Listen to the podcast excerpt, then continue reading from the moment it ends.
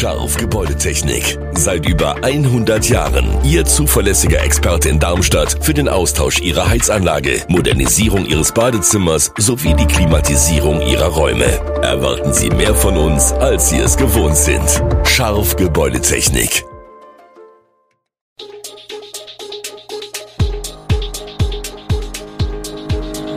Gude, unser morgendliches News Update. Das Wichtigste aus Südhessen für Sie im Überblick. Guten Morgen aus Darmstadt an diesem 13. Juni. Kameraden trauern um toten Feuerwehrmann, asiatische Hornisse im Kreis Bergstraße aufgetaucht und morgen bleiben die meisten Apotheken zu. Das und mehr hören Sie heute im Podcast. Große Betroffenheit herrscht nach dem tragischen Tod eines Feuerwehrmanns am Sonntagnachmittag bei Gernsheim. Der 55-jährige Mann war nach einem medizinischen Notfall gestorben, als er mit seinem Team auf dem Weg zu einem Brand im Gernsheimer Wald unterwegs war. Zahlreiche Feuerwehren und Rettungsorganisationen aus dem Landkreis Groß-Gerau und der Nachbarschaft sowie die Bürgermeister aus Gernsheim und Biebesheim drückten ihr Mitgefühl aus.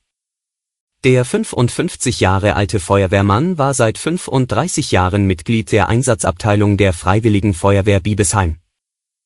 Wir haben einen wertvollen Menschen und guten Freund verloren, sagt der stellvertretende Gemeindebrandinspektor Dieter Hart.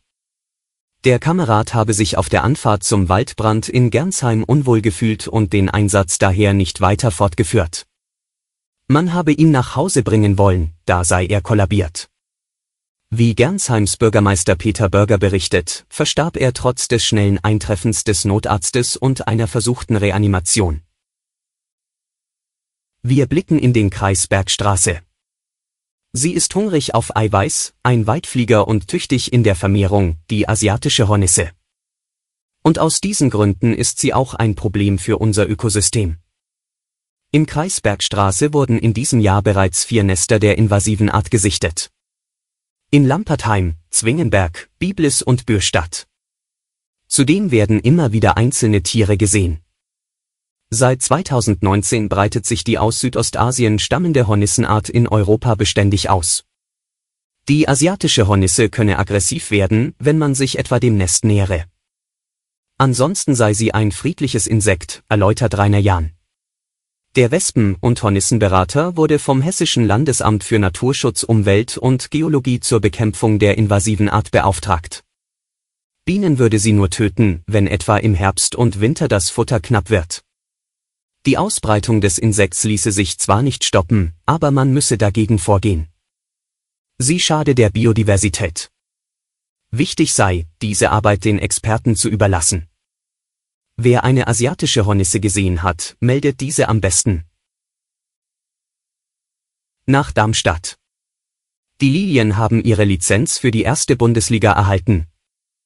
Wie alle anderen 35 Vereine in der ersten und der zweiten Bundesliga hat Darmstadt 98 damit die Lizenz für eine Spielzeit in diesen Klassen von der Deutschen Fußballliga erhalten. Ob die Lilien Auflagen erfüllen müssen, ist aber noch nicht bekannt. Auf wen der SV 98, der nach sechs Jahren wieder in die erste Bundesliga aufgestiegen ist, zum Saisonauftakt vom 18. bis 20. August trifft, wird am 30. Juni bekannt gegeben. Dann veröffentlicht die DFL die Spielpläne für die kommende Saison. Bereits eine Woche zuvor steht die erste Runde im DFB-Pokal an, die am kommenden Sonntag ausgelost wird. Zudem steht der erste Testspielgegner des Sommers fest. Am Mittwoch, 12. Juli, geht es am Böllenfalltor gegen den englischen Zweitligisten Norwich City. Mit Air Defender 2023 hat auch in Rheinland-Pfalz die größte Luftwaffenübung seit dem Bestehen der NATO begonnen. An der Übung unter deutscher Führung nehmen bis zum 23. Juni 2025 Nationen teil. Am Montag ging es laut Luftwaffe zunächst mit Einweisungsflügen los, der Dienstag soll der erste richtige Übungstag werden.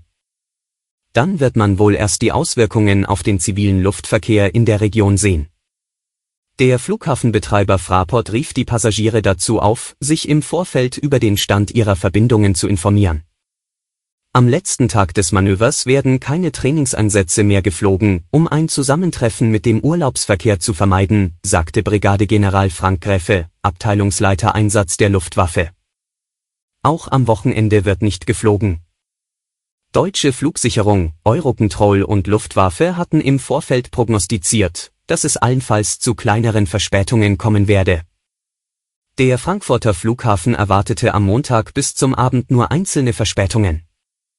Der Hunsrück Airport Hahn rechnete ebenfalls mit wenig bis keinen Auswirkungen. Wer aktuell Medikamente besorgen muss, sollte dies nach Möglichkeit noch heute erledigen. Morgen werden fast alle Apotheken geschlossen sein. Arzneimittel werden nur über Notdienste erhältlich sein.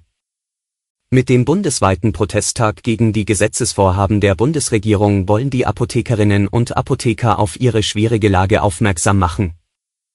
Es geht um Lieferengpässe, Personalnot, zunehmende Bürokratie und eine seit Jahren bestehende Unterfinanzierung.